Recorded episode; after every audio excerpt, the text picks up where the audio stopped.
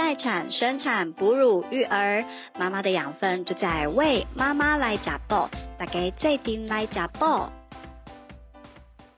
欢迎大家收听《为妈妈来加爆》，我是玉玲啊。我们在上一次的节目里面呢，我们邀请到一位这个海外育儿界的明灯 艾令妈妈，跟我们分享了她在这个香港产检，然后回来台湾生产的整个过程哈，然后给了我们很多不一样的不一样的经验，然后也有很多不同的想法。那基于哈，基于她是这个育儿界海外育儿界的明灯，我们当然呢一定要来仔细的了解一下，到底在育儿这件。事情上哈，特别是海外要独立哈，在没有完全没有后援的情况之下，照顾两个小男孩，对，那到底他怎么样在这么听起来就好辛苦的情况之下，能够成为一盏明灯？那我们今天就要来请他来跟我们分享他的育儿的经验。我们先欢迎艾琳。大家好，我是艾琳，我又回来了。好，那艾琳先跟我们提一下，因为我记得你上次也提到说，就是你你基本上是呃一坐完月子，在老大说一坐完月子你就打包打包回回回香港回香港了。那你可以跟我们聊一下，你在这个比如说呃带这么小的 baby，你要你要搭飞机，然后你回到香港之后，整个安顿的过程大概是怎么样的？如果听我讲起来，应该应该会觉得很轻松，应该会觉得很轻松，因为我我没有想太多，因为满月的小孩真的很好坐飞机，很方便，他就是喝奶就睡了，对。那台湾飞香港也就一个多小时，对，时间很短。对啊，所以其实上飞机我就塞奶，他就睡，那我就一手抱着，对，他睡了，我就这样撑一个小时。哦，反正时间很短，其实飞行的过程是很简单的，我觉得。然后到家也 OK 哎，但是第一晚比较麻烦，是因为他换了一个环境，对他会有点不适应，他可能睡得没有那么好，这样子半夜会一直起来。对，但大概就是这个样子。就第一晚。然后之后他也就好，没有之后他就是他的模式了，就是时间到要喝奶啊，然后半夜不睡觉啊，干嘛？这是他的模式，但是我可以接受，嗯，因为他本他本来大概的作息就是这样，但是比较没有说真的，台湾跟香港有太多的差别，嗯嗯，对，顶多就是可能真的有妈妈帮忙，跟完全没有人帮忙，对，所以所以你那时候在完全没有人帮忙的情况之下，你大概怎么样去分配你一天的呃作息？就是因为因为事实上其实很多。呃，在就是自己照顾小孩的妈妈，其实一开始最痛苦，就是因为就像你说嘛，孩子他的作息可能是很破碎的，因为他是可能睡眠时间不是这么的长，然后睡醒了他就要吃东西，要喝奶，然后就是总之他就会睡睡醒醒的。那相对的照顾者的时间也会变得被切的很零碎、很零散。对，可是你自己你自己。照顾孩子，但你同时又还有还有很多的家务是需要处理的嘛？那这些在时间上面的调配，你怎么样去达到这个平衡呢？嗯，第一胎的话，我那个时候会觉得，我就先顺着他，嗯，反正我一个人也没事。然后呢，顺着他的同时，也算是在。在抓他的模式，跟他配合。对，那我儿子真的是很不爱睡觉，你知道吗？可能是属鸡的，我都说属鸡 公鸡嘛，就是很早起的意思很早起，然后睡也睡得很短，是就很难像别人的宝宝会哦，已经睡过夜了，满月后就睡过夜。我说我们家从来没有睡过夜这回事，嗯哼，半夜一定会起来。对，然后午觉也是一定要抱。其实这比较，我觉得这也还蛮正常，因为我小孩也是，是哈，对，没有没有那么快睡过夜。你到现在才发现这就好，这就好。因为我身边真的很多是说不会啊，他就是九点睡睡。到早上八点哦，对我最近也蛮常遇到这样，我想说你觉得现在小孩怎么那么好带？奶里面有放酒是不是？为什么他能睡这么久？对，到底加了什么？说出来。然后我儿子又是那种一定要抱着睡的，如果我一放下去，他就他就醒了，他就容易醒，很快就醒。所以很多次终于哄睡放下去。我才要上厕所，才到才到厕所才脱裤子，就听到他叫。对，然后说怎么回事？是在搞我吗？这样子。后来我就都抱着他，然后不然他就趴在我身上睡，我就看电视。嗯，这样子。然后不然就是他真的不睡，那我就放着玩，他玩他的，我做我的家事。但是我会让他看到我，就是他不会没有安全感。对，但是我不会说因为育儿就什么事都不做。所以我觉得某种程度我也要让他去习惯说。妈妈照顾你的同时，妈妈也要做很多事情。对对，煮菜有时候可能就抱着。这样子煮，这样子。哎，我跟你说，那我跟你我我我现在完全能理解你为什么能成为育儿界明灯。我觉得这就是这这绝对是你呃看待问题时候心态真的有好大的。因为说实在话，你刚刚提到的这些状况，包含说我的孩子呃一直要我抱着，然后哄睡哄很久，但一放下去就醒来，然后或者是我连上厕所的时间都没有，我炒个菜也要抱他。嗯，这些都是就是你随便拉一个点出来，都能够让新手妈妈崩溃。岁的状态耶。可是你讲起来很轻松，好像没怎样。是是事过境迁云淡风轻吗？还是没有？我当时你那当下你也没觉得？没有啊，他哭，我又在炒菜，那我就抱着炒菜，就就这么简单。那你就徒手抱哦，就这样。你没有弄个什么背巾什么帮忙你？没有哎，后来抱久就很顺，一一只手就能卡着了，然后就就这样子炒啊。那你也是厉害，没有因此妈妈手啊什么，就平常有在锻炼哦。一开始有妈妈手，刚开始不懂得抱小孩，那个施力错误的时候，手腕会很痛，后来就很习惯了，真的很习惯我。怎么说？我应该像你说的心态的问题，我不会很容易把一个问题去放大或想的很悲观，对，他就不会影响到我。对，你就想反正反正事情就是这样，我就是我就我就跟宝宝配合这样子的模式啊，他看不到我会想哭，我就让他看到我，就这么简单。对哦，我我好我我好我懂了，我懂了。明灯之所以能成为明灯，我有时候会把它放在，比方说婴儿车或婴儿床，对，拖到厕所门口，我就化妆，他就看我化妆。对我也会这样。反正但是其实其实说起来，我这么回想起来，我觉得我以前带小孩，我大概我大概的模式会跟你是比较接近的。可是我之所以没有办法成为明灯，就是我心里对这些状态偶尔还是心里有一点抱怨的，就是就会觉得说，哦，我这样什么时候不能做，然后就会。还是多少会有一点点生气，觉得说啊，会有的时候会是正常的，偶尔啦。尤其第二胎的时候，带两个的时候，都这种情况的时候，就会觉得哇，我真的一点喘息的空间都没有。对对对对，但也是熬过来了。对呀，好，我懂。那我那我那个时候自己处理的方，就是因为因为说实话，我的我的呃老大也是属于那种，就是像你像你说的那个状态，就是他我们常常会需要要抱着他，然后呃要就是呃一放下来就醒。的确也蛮常碰到这样的状况，所以我后来处理的方法就是我就是用背巾背着他，因为我我的我我我不太有办法一直。手抱着他要做所有这些事情，所以我自己后来就是，我就用背巾，然后呃，像化妆的时候就把它挪到旁边一点，然后那边画眼线，超怕超怕会不会我画到一半，然后他来抢我的那眼线笔，我就戳戳瞎双眼，知道吗？但是但是，对我觉得我觉得其实都是这样，我们其实，在育儿过程一定都会遇到一些，就是不是不是在我们原本轨道上的的事情，还有这些状况，所以。对，这样说起来真的是就顺着顺着这个过程，然后不要想太多，顺着，然后自己做一些调整，这样子哦。对啊，因为小孩你也塞不回去了，这个状况就是他只会越来越好。往好处想，他越大就会越好，没错。那你就把这一块熬过，熬过，然后你就会发现不知不觉就走过了。这样不要想太多。到三岁的时候再回首来看这一切，就觉得自己走过了这么多啊。然后，然后现在想，我觉得就好像以前你也，比如像我们以前经过一些什么呃升学的考试，或者那个阶段都觉得好辛苦，可是事后再回来就会觉得，就是对，就过了，然后觉得哎，自己好像就是因为这样能力就有所提升，也变厉害了，这样没错没错。哦，我真的好佩服你哦。所以，所以你这些我们觉得是问题，在你看起来你都不觉得是问题，不太是问题。我觉得这跟你你你上一集有提到说，就是你把妈。当妈妈这件事情当成是你的人生志愿，然后也是你呃，就是一份很重要的工作。对，我觉得可能也跟这个心态也有很大的，就是这样的心情有很大的影响。是没错。对，那所以呃，在那第第一胎一开始就这样顺顺，那中间有什么比较印象深刻、比较挑战？你觉得比较可以是一一个挑战的状况吗？第一胎真的。就顺顺的，顺顺应该嗯，就是哦，有一次他几个月啊，四五个月，嗯，我从台湾带他回香港的时候，就我们两个，然后他在机场飞机上喷屎，哦，喷的我全身，那真的是我唯一想得到很大的考验。对，其他我都觉得还好。所以你全身被喷屎之后，你做 你怎么处理？而且他是在那个飞机要下降前，嗯，空姐说好回到座位上，不能走来走去了。然后我真的疯了，我就狂抽湿纸巾把我身上擦完，把它包好。对。扣好安全带，我也不敢让空姐知道，我怕她觉得很脏这样子。对对，然后就这样。那你旁边没坐人？没有没有，因为有有 baby，他有给我一个旁边没位置，还好，真的还好。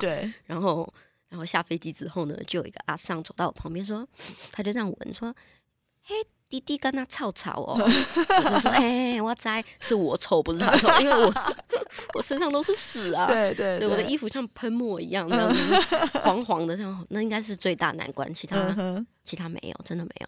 好，嗯，那那等到那个老二出生，你你两个小孩是差几岁啊？差快两岁，差快两岁。哦，哎，我我觉得差两岁是因为我自己的小孩也是差两岁，嗯，然后我个人觉得差两岁是蛮。蛮折磨妈妈的。小的时候很折磨，像现在就玩在一起，三岁五岁就玩在一起。可是，在那之前真的很暴走。那那所以我觉得你应该比较大的挑战会是在老二刚出生的时候吧，就是刚开始要要同时带两个孩子的时候。那头几个月，其实我觉得。呃，那几个月真的很累，然后对老大也很不公平。嗯哼，因为妈妈的情绪会比较多，因为很多时候哄小的才刚睡，对，真的哇，终于睡了，对，老大就开门进来，对对对，然后小的就行了，然后你那刻真的很想揍老大，但是不行，然后就一直在那，然后老的老大也要习惯有弟弟在，嗯，但他又很想跟我，他也很想要我陪他，对，但妈妈却每天都抱着弟弟，对，但是我就是一直跟自己说，我要。平均让他们感受到我的爱，我绝对不能让老大觉得，呃，他被他被忽略了，忽略忽略了这样子。对，所以那个时候的，应该说是我们三个人彼此的。适应期啦，对对对，后来熬过就好了。对，我我记得啊，我觉得大部分我我自己的经验是这样，在老二刚出生，因为毕竟他就是一个好小的新生儿。那我我觉得其实我们一开始就会想要循着当初老大刚出生那种无微不至的照顾模式，因为你当初就是这样对待老大的嘛，所以一开始我觉得也会很自觉的，就是就是呃同样的方式会套用在老二身上。可是真的我自己也是慢慢就发现说，哎，的确这样对老大。而言，老二的出生就变成是剥夺了他，就是呃爸爸妈妈对他的注意，对他的爱吧。我觉得对对他而言，他会他会有一点点敌视，就是老二，就是会觉得他他也不要说迪斯，但他就会觉得他他分走了爸爸妈妈的注意。然后，所以我我那时候的感觉是，他除了有一些退化的行为之外，他也会有一些你很明显，他就是要呃。引起你的注意的的一些一些行为这样子，所以我后来自己做的调整是我我把就是因为后来我就觉得，哎，其实说实在话，就新生儿而言，其实我们就是照顾好他吃喝拉撒，嗯，那其实他就就就就就好就好了，对。可是反而老大是有更多的，比如说他会他会更理解，比如说你有没有花时间在陪伴心理上的了，对心理上面的，是生理上需求，对对对对对对对。所以我我后来就会。比重我又在调整了一下，就是我就是照顾好老二的这些生理的需求。那至于说，当然老二也会想要，就是像我们老老大小时候，我们会花很多时间抱他，我们会有有有，就是有有这样，就是给他很有安全感的状态。那我就是一样，我就是反正这时候我就是背巾又又出现，我就是老二，我就是尽量背巾背着。当我在陪老大的时候，比如陪他去公园玩或者什么的时候，我就是尽量是。老二就是背着在身上，所以他他可能也会感觉到，就是妈妈还是陪伴他，没有没有把他丢在一边。但是老大又能够，就是又能够同时陪伴妈妈的陪伴。对对，所以我我其实啊，我我虽然一直说，哎，我其实从老大的时候我就有我就有在使用北京，可是真的对我而言，北京变成一个生活当中不能或缺的帮手，其实是在老二出生之后。我我真的是从那之后，我才觉得说我真的出门，就是我不不管是出门还是在家，我还真的是。背巾不能离手哎，对对，那所以你因为你是没有用背巾，你那时候也是老二的时候有啊，老二的时候也开始，因为我常常会带他们两个出去，对，因为我也不想要一直关在家，是是，所以只要有妈妈朋友约。你就觉得没问题，我就带两只出门，这样对，那小的就背着，大的就牵着，还要拿一台婴儿车。对对，没错，我我那时候标配也是标配就是这样子嘛。然后就会觉得，哎，出门的时候都很大阵仗，很大阵仗。然后还好说，我都遇到不错的计车司机啊，有看到我这样子，也不忍心对我怎样，都会蛮愿意帮 忙。对对，我我觉得我也是，哎，在台湾遇到的，不管是呃，就是计车司机，或我后来也会蛮常搭公车带孩子出门。我觉得我遇到的就是。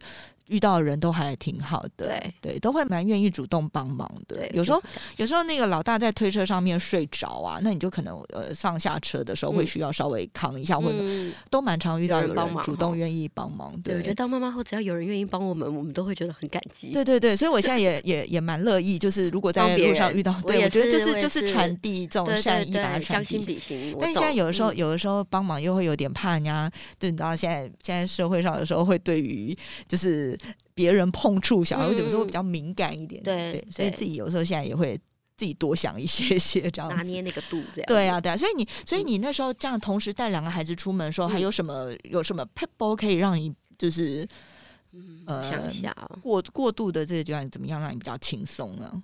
大的坐大的坐婴儿车，小的背着，嗯，然后我就是一直这样子出去，哎，大的坐好，小的背着，然后婴儿车上。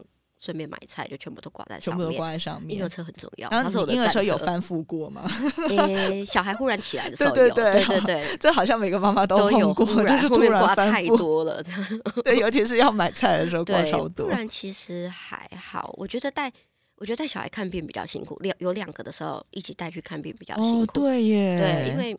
其实不是很喜欢带小孩去诊所，是，但是其中一个要去，你又不能丢另外一个。对对对，就一定得一起去，一起去。然后我记得有一次，我老公又出差不在香港，所以就我一个带两个。是，然后老大又忽然那个结膜炎，急性结膜炎。对。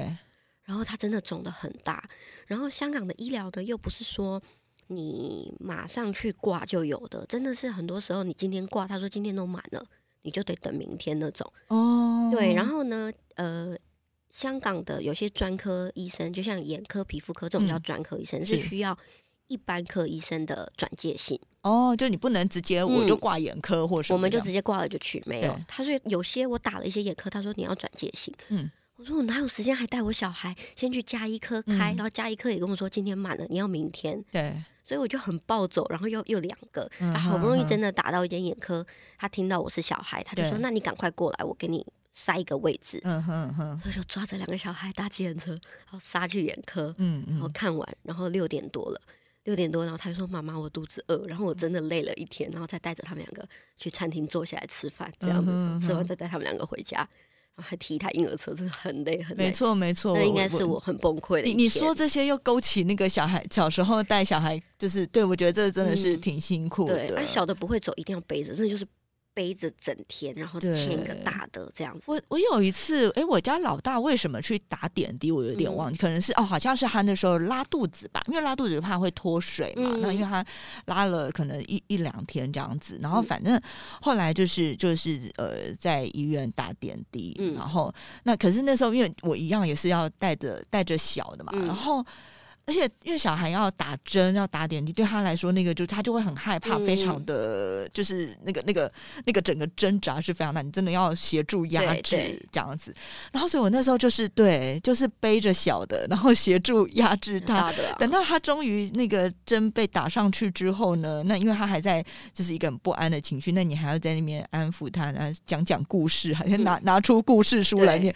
我那时候心里想说。妈妈真的超厉害的，我自己都觉得我自己很狼狈那一刻。对，如果我是路人看到我现在状况，应该很狼狈。不不，我觉得我觉得路人看到应该就是很想膜拜。我现在想起来，我觉得当初怎么没有人膜拜我一下？我真真的觉得自己也太厉害了吧？对对对。哎，但是那时候那时候可能心里只是觉得啊，好想赶快结束这一切，我们赶快回家。是这种心态，对对，赶快赶快结束。但现在想起来，嗯，好像好像觉得自己还蛮了不起的。回想觉得自己真的双胞胎应该也会有这种状况吧？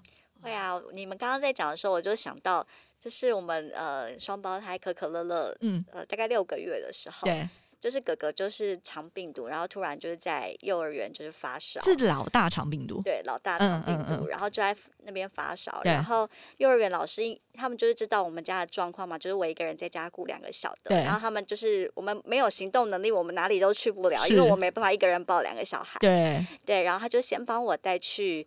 呃，小儿科诊所哦，老师很好哎，对，然后看好病之后再帮我送回家，对，我要哭了，真的，老师怎么这么好，太体谅人了，对，可是还要学校得选离家近一点，对，就是很近，就 在就过一个马路，嗯，对，所以呃，刚刚在讲这个时候，就会觉得天哪，那个画面就是完全就是。不会忘记，真的真的。那所以后，其实我觉得考验还在他被送回家之后，然后因为长病毒，如果他又有一些什么，比如吐啊还是什么啦，那你又很怕两个小的被。传染对不对？马上就被传染，马上过了两三天，两个小的就送去 再去看医生，所以他就同时照顾三个长病毒的孩子。我的天啊，双胞胎真的很强，被传染这件事情真的没有办法避免。我还很担心，就是问呃问那个小儿科医师说，那我们有什么办法，就是可以隔离他们还是什么吗？然后。医生就说，除非你把老大送去别的地方，要不然在同一个家庭是没有办法。是几乎没办法。对对，因为而且照顾者都是你，他们就光透过你这个中介者就 没错，我总不能就是把大的就是关在一个房间，然后我进去照顾他之后出来就换一套衣服。对，你得要全身消毒，就门口要弄一个那个现在不是有那种什么消毒喷雾吗？对对对，消毒空气的。对对对，所以真的是太难了，就是大概努力了一两天就。小的就中了，对。哦，所以这个这个真的是最痛苦，两个两个小孩同时同时生病，或者 其实不要对对对对对，他三个，他真的好好可怕哦。对，但是但是你只好只好往另一个方向想，就是当那个两个小的上学的时候，因为他们这些病毒他们都碰过，所以他们应该就抵抗力很强，比较好一点，对不对？确实有比其他小朋友好一点，因为他都已经就是全部都让过。感谢感谢哥哥对他们的爱，升级了，他的抵抗力升级，带回很多病毒。对，这这这说起来，你看，大家讲到这个。他你看他也是看起来表情也还好的，这都是那个云淡风轻往就是过往的多少事尽付笑谈中啊。我们现在笑，但是我们当初心里是 真的是很想哭啊，都是泪。对，而且你还带小孩，就是大呃去去美国去了很多趟是吗？呃，不是长途飞机，我们飞了，因为我跟我老公很喜欢旅行，嗯嗯嗯，然后我们一年应该会出国大大小小应该四五次五六次那种，就带着小孩飞。短的话就是台湾是。台湾、日本、韩国、越南、新呃新加坡、上海、美国、夏威夷这样子，就是到处到处绕。所以，所以带小孩搭飞机应该很有很有经验，你有牛皮很没问题。但是可以跟大家分享一下，就是因为大家毕竟解那个解封之后，对不对？哈，未来可期嘛。那慢慢的，这是这个这个疫情期间不能出国分量，到时候不是都要报复性的玩回来？是啊，我觉得还是要回到妈妈心态很重要。嗯嗯，对对，你一定要先把自己放轻松。对哦，有些事在飞机上就就算了这样子。嗯，所以呃。我想一下，我那时候带两只怎么飞啊？两只飞的次数比较少，因为老二出生后就疫情了，他他比较衰，他没有飞过太多次。老大真的就是，呃，妈妈包东西装好，然后，哎，完了，我你现在忽然问我想不起来，你就觉得我就是跟跟我平常去公园一样，没有 对，没有特别的，我没有特别帮他准备。比如说，如果是特别长途的飞行，你不会特别帮他准备一些什么。玩的啊，吃啊，或者什么？我看很多妈妈哦，对，好讲到吃的，对，那个干粮不能少，因为米饼那些啊，小小零食不要甜，你就是塞，就是你要他闭嘴，就是塞，就是吃，这是唯一让他乖的，因为玩具他会腻。对，然后飞机这个环境对他来讲很新鲜，他会很想探索，嗯他就会一直想下来爬下来摸，你可能就要跟着他走。尤其是那个时候，我们飞夏威夷要先到韩国转机，所以真的是很漫长的一条路。他就一直在车在飞机上玩，摸干嘛？然后你可能就是一直要注意帮他洗手，因为那个时候他还不会走路，嗯他主要是爬。我就看他手一直在在那个飞机的地毯上。碰来碰去，洁癖就起来了，真的，就是，而且碰碰，然后等下还要塞东塞到嘴巴，所以 我就不停的在帮他洗手消毒吃东西，洗手消毒吃东西这样，对，应该，但是你要他安静的坐下来，真的就是吃东西，嗯，对，好像就是这样，然后时间到就背巾上身，对，把他咬碎，就一直走，他爸爸就背着他在那个走道上走来走去，走来走去，抖抖抖抖，然后他就睡着了，然后睡着了不要放下来，背着睡就好了。后来我们就背着睡，这样他能睡久一点。不然一放到那个飞机那个小床，嗯，他就醒了，一醒就完蛋，破功这样。对，大概就这样。我没有觉得太难。嗯哼，问我很不准啊。每个人觉得很就是要不准，真的要要准备很久，然后很很很如临大敌的事情，在你说起来都轻轻松松。我真的没有，我就是觉得就是这个样子啊。不过我之前哈，如果遇到朋友要带小孩搭长途交通，其实不管是不是飞机，就是只要是要搭那个大众交通，我其实都。大腿一定要带着背巾，我觉得背巾真的在这个这个过程里面真的非常非常的重要。对，一方面你可以，嗯啊，比如比如像像我自己是惯用妈妈为的背巾，那他整个背起来其实孩子会很有包袱感，很有安全感，那他就会。有安全感的时候，他就比较容易，比如说他真的躁动的时候，他容易平静下来，然后或者是就想睡的时候，比较容易入睡，就可能抱起来没多久他就睡了。对，那再就是他，即便他真的睡着，有有背巾的帮忙，你就是睡着的时候把他就像你说背着，那你至少手还是可以空出来，就是我们大人自己还可以做点做点事情，不管是你想要划划手机、吃东西，也都还可以。但我觉得最重要，因为其实我觉得我们在带孩子搭大众交通工具的时候，其实最大的压力就是。怕他们吵，就是在失控尖叫啊，还是什么吵的这件事情。其实这个应该是最大的压力来源了。对，没错，所以就是看。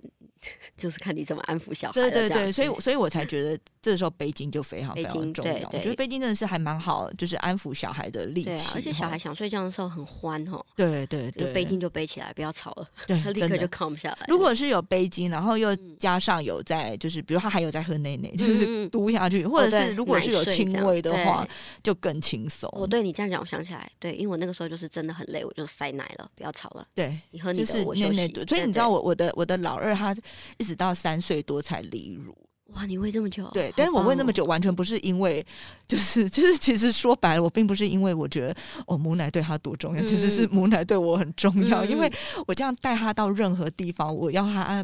闭嘴的时候，就是希望他安静的时候，就是就是背巾背着，然后就让他就是让他吸奶奶，他就会就会就会安抚下来。母奶的，对对不对？母奶很神奇。对，所以我觉得，我觉得以以现在的这个这个呃生活的模式，就是现现代人生活模式啊，我觉得如果说能够呃，比如说呃，像很多职业妇女，她可能平常是没有办法就是亲喂的，那用好的吸乳器来帮忙把奶奶挤出来，然后平喂很 OK。但是有时候就是这种带出门的时候。你真的是，就是哎，如果说她能够维持一点这个轻微的习惯，然后或者再加上背巾的帮忙，我觉得在这种时候就就会就会蛮有帮助的。对，所以我那个时候。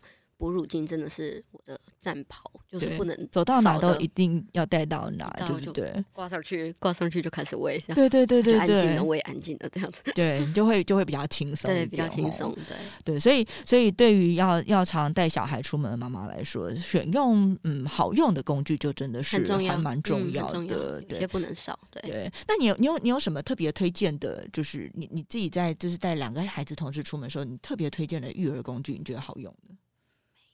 没有，因为他觉得他你自己就是最好的 的那个。因为我我真的有些事问我真的不准，我自己也跟我朋友讲，因为我不是那种嗯一定要用什么才能育儿，因为我真的觉得育儿这个东西呢是很活的，对，最主要是人跟人的，所以并不是说真的哪一个东西我非用这个牌子不可，或非用某一个特定的商品不可。对，我可能顶多就是。因为在香港，香港比较小，所以我在选婴儿车的时候特别选了窄一点、小一点的。对，就就这样。然后其他我都没有太太强求，一切都是顺着小孩的发展去挑选适合的东西。对，对啊。如果他不适合，像之前有人说要用的什么安抚、安抚白噪音还是什么，嗯哼，小孩不吃这套的啊，对，还是哭啊，然后就那这个对我就没有，所以我。我其实你没有，你没有特别感觉到说什么什么样的工具？你觉得反而是你在跟孩子互动过程给他的，比如说给他的爱，给他的安全感，对我觉得他们最需要那个。哎，那你小他们小时候你有用包巾吗？包精油，他们不喜欢啊，他会挣脱。嗯，他爸爸就把他包的紧紧，说：“这样你束手无策了吧？”这样子，他就在那边挤，然后在那哭，然后就把他挤掉。你越要让他束手无策，他就越想他有办法挣脱，因为那个毕竟是魔鬼战，他一直争，有一天他就是会把手，他就一只手这样伸出来。嗯，然后我就是那种觉得，你就顺着小孩发展，他不要。包就算了，对，那我抱嘛，或我陪他，我躺在旁边陪他。对，后来我包巾也是残念送给别人，所以我觉得终归一句就是，你真的对小孩，就是你你很愿意顺着小孩的，对我想的呃习性状态，对对对对对对对对，因为我也不了解他，他也刚出来，我需要跟他培养一个默契嘛，嗯，对我就去了解。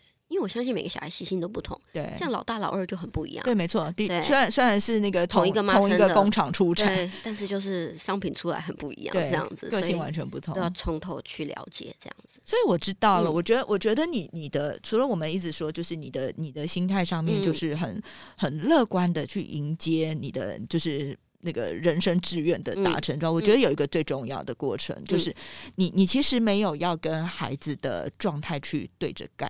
对，觉得你觉得我就是就是你你出生你是这样的状态，那那妈妈我可以调整我们的我们的我我的步伐，或是我家庭的步调，我来呃先配合你的你的这个这个状态。是，所以你就会觉得说，面对这些改变，你你心里不会有很大的抗拒。对，因为我觉得对 baby 来讲，他比较没有安全感，因为他刚来到这个世界，他什么都在熟悉。对，所以在他可能头几年的时候，妈妈就顺着他，帮助他了解这个世界，培养这些东西。当然说不是宠他哦，这这听起来好有爱哦。对对对，但绝对不是宠溺他这样，只是帮助他顺着他去了解一下他的习性，而且让他可以比较尽情的发展。嗯，对对对，因为嗯，不是都说小孩子小时候摸索什么，他都会记得学很快，是，所以我就不想压制他这样。对，我觉得我觉得这跟现在很多的育儿观念会有一点点。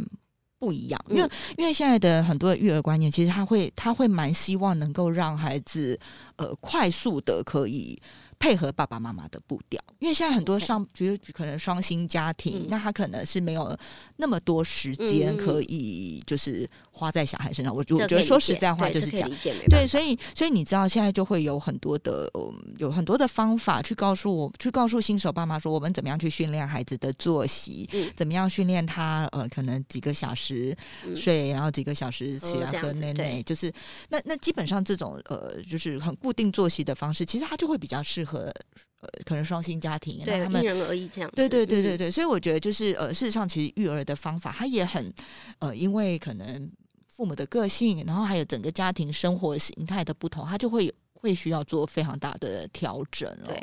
对，因为像我这样育儿，我也不会说大家都要像我这样，因为每个人的状况不一样嘛。只是说，那刚好我的状况是，我是全职妈妈，而且你要你要很 enjoy，对我有很 enjoy，我就觉得我有这个怎么说，有这个环境，有这个时间，有这个心力，那我选择用这样的方法去跟我的小孩做互动。那当然，我有些朋友他们就是要上班的，那他们就会他可能就没有办法，必须要去调整那个作息。对对对。那像我们在海外，其实其实要有后援还是可以，因为在香港请费用是非常。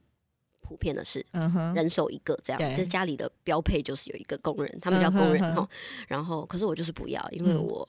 你刚刚说你不喜欢家里有，我不喜欢家里有人。然后还有一个很简单的点，就是如果连我都想揍我小孩了，你怎么能担保外人不想揍我？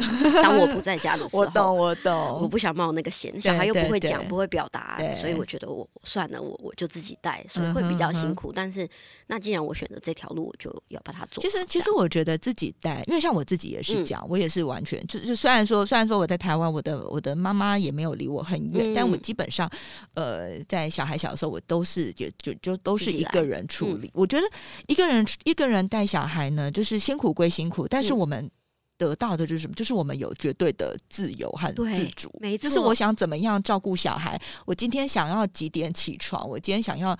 几点带他们出门，我都是可以自己安排、自己决定。那包括说，我希望呃，我到底要不要去训练孩子的作息，这些也都是我可以按照我自己的就是当下的那个状态去决定的。所以我其实常我那个时候我常常跟我的朋友分享说，我觉得我赚到的就是这个自由这一点。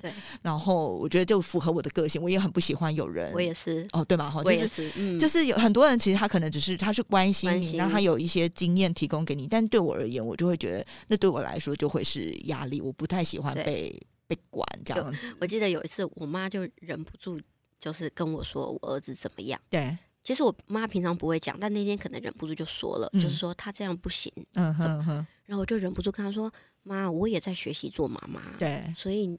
嗯，我知道他不行，可是我也在学习怎么跟这个年龄的小孩相处，因为他两岁，我就是两岁的妈妈，其实我的经验值也只有两年。是啊，是啊，对，所以你讲这些话只会让我压力有一点大，对，或者更挫折。我其实可能已经想了很多，就是我已经尝试了很多的方法，我也在还在努力当中，所以我就有时候会跟很多人说，我觉得妈妈只是需要一些包容跟时间，就是你们不要插手。我们不是学不会，但是不要在我学习的时候一直在旁边吐，或者是对了，我会很慌这样子，我会不知道自己到底是做的是对还是错。对，好吧，就像我最近一直在盯我儿子的字，然后也 妈妈，你可以不要站在我旁边 吗？有压力的，对对对，好吧，我懂他了，嗯嗯，就这种感觉。我这么回想起我当初育儿的时候，我也很讨厌人家在旁边点点点，你不能那样泡牛奶，你不能那样。对，你小孩怎么这么冷？没给他穿袜子，袜子超多人爱讲，真的，走在路上超多一直。被人家讲穿袜子，七月七月热死，然后呢，阿尚就阿尚就过来说：“你怎么没有给弟弟穿袜子？”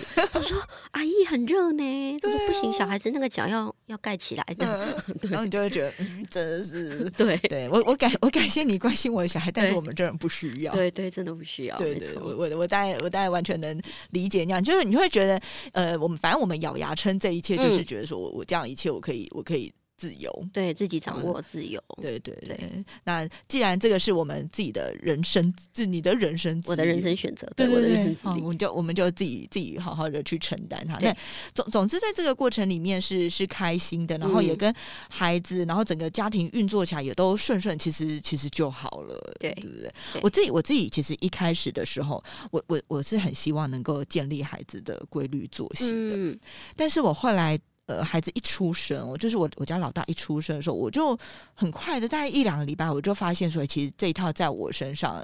可能是行不通，嗯，然后，所以我后来其实我就我就把我的方式调整成比较跟跟你其实是蛮接近，我其实我就愿意去呃顺应孩子的作息，然后就一开始先配合他，然后慢慢的可能等到他大一点，大概呃六个月一岁，再慢慢的去调整他的作息，跟我们大人越来越接近这样子。不过的确在这个过程里面，我们就承受比较多，比如说像他就呃的确是比较晚才睡过夜，我记得我家老大应该到可能到九个月哦才。真的有办法睡，就是晚上睡比较长的时间，就是呃，的确会比较辛苦一点。但是我觉得那中间的呃，因为要训练的冲突就来的少一些些。所谓的冲突，就是说当你需要去训练他的作息的时候，可能就会面临到，哎，可能他时间呃，就是就是还没有到喝奶的时间或者什么，然后他可能会有一些躁动或哭闹，那你得要忍受他的哭。那我其实是，就是我是很很受不了小孩哭声的的妈妈，所以我后来就觉得啊。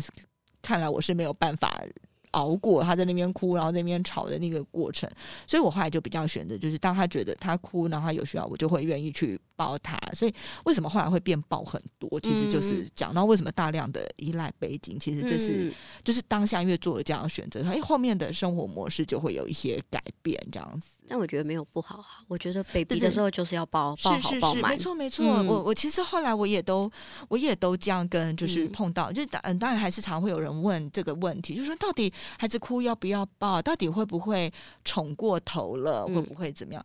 然后就说你你不趁他现在还小。小的时候，你还抱得动的时候抱啊？你到底是要等到他多大多重的时候，你都抱不动了？对，我想到我最近在我们品牌的粉钻有写一段文章，就关于抱这个事，因为很多大人会说不要抱，抱他就习惯，对，抱就宠他。